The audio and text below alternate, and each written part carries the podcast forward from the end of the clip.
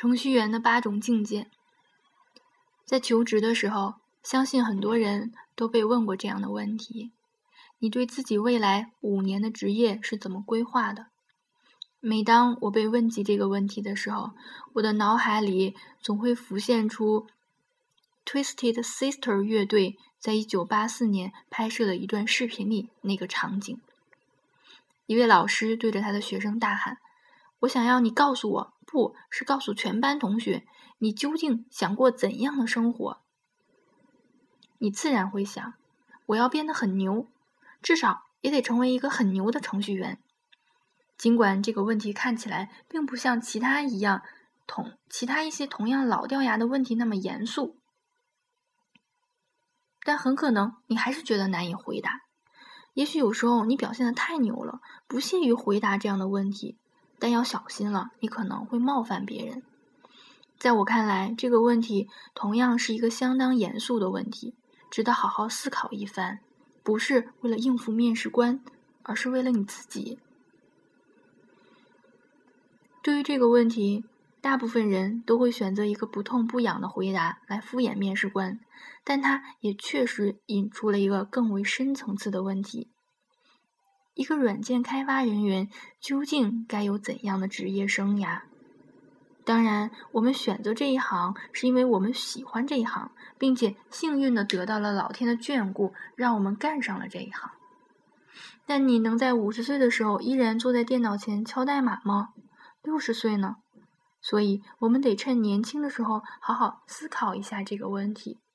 作为一个程序员，最完美的职业生涯应该是怎么样的？那我就来告诉你吧。世界上的程序员大致有八种境界：一、不朽的程序员，这是最高境界。虽然人已经离开这个世界，但是他的代码却依旧活着，他成为计算机博物馆中的一个永久收藏。其他为数不众多的程序员都在学习他的作品。他在生前可能获得过图灵奖，或者发表了大量有影响力的论文，或者发明了一些影响到计算机专业课程设置的基础式技术。他已经不仅仅拥有一个维基百科的条目，事实上，有很多专门的网站都在讲述他的作品以及他的生平事迹。在有生之年能够达到这一境界的程序员屈指可数。二，成功的程序员，成功的程序员不仅拥有广泛的知名度，同时还运营着一个不错的公司，甚至控制了整个产业链。他们拥有绝对的自由，可以做任何自己想做的事情。他们同时还拥有把自由带给广大程序员同胞的梦想。这一境界的程序员最受人羡慕。要达到这一境界，更多的是需要商业上的才能，而不是编程能力。比如说，比尔·盖茨。三，知名程序员，达到这一境界的程序员也不错。当然，前提是你得有一有一份不错的工作。这个境界的程序员虽然在圈子里很有名，但是成为名人并不意味着可以靠这个赚取收入，并且养活自己。出名固然不错，但成功更为关键。你可能在一家非常知名的大型技术公司工作，也可能在一家很有影响力的小公司，或者是在一个很有希望的创业团队工作。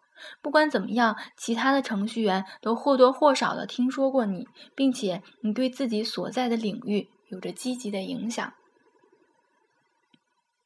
四，胜任的程序员。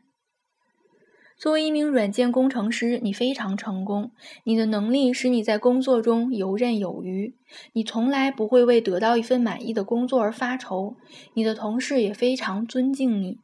每一家你曾经工作过的公司，都因为你的加盟而在某些方面得到了提升。但问题是，接下来你将何去何从？五，普通的程序员，这个境界的程序员基本上能够应付一般的编程工作。他们自己也很清楚，由于天资有限，他们很难成为杰出的程序员。其实天赋跟成功的关系并不大。如果你有敏锐的商业嗅觉和不错的人际交往能力，你依然可以变得很成功。如果你是一个普通的程序员，但你还能靠这一行当过上不错的生活，这已经说明你是很有才的。只是你不必非得干程序员这一行。人贵有自知之明，通常你的能力都会比你自认为的要低。缺乏天赋并不是什么大不了的事情，要勇敢一点，发掘自己的特长，并且充分加以发挥。六，业余程序员。业余程序员通常都热衷于编码，他们可能是一些很有前途的学生或实习生。也可能正在参与某些开源项目，或者利用个人闲暇时间开发一些好玩、好玩的应用程序或网站。从他们代码和创意可以看出，他们是一群很有想法、充满激情的人。成为一名业余程序员是件好事。这个境界的程序员可以通过自我提升，迅速的胜任程序员这个职业。低调的程七，低调的程序员。还有一些坊间流传的比较有个性的程序员，他们很有能力，但是没有令人瞩目的成就。他们可能服务于某家大型公司。对于这些人来说，写代码仅仅是份工作而已，并非他们生活的全部。这没什么错，挺好的。八烂程序员，这个级别的程序员技能极其匮乏，他们通常是阴差阳错的干上这一行的。他们所做的任何事情都会给他们的同事带来痛苦和灾难。当然，可能也有一个例外，就是他们的同事也是一帮差劲的程序员，差到连身边全是一帮烂程序员都意识不到。如果要给烂程序员下一个定义的话，那就是没有金刚钻，却偏偏揽了瓷器活儿。应该承认，以上所有的这些境界定义的并不严谨。事实上，并不是所有的程序员在他们的职业生涯中都渴望相同的东西。思考一个程序员在十年、二十年、三十年，甚至一生的时间里所能取得的成就，是非常有意义的。想一想，你最崇拜哪个程序员？到底是他的什么成就，使得你对他如此的崇拜？总之。你究竟想要过怎样的生活？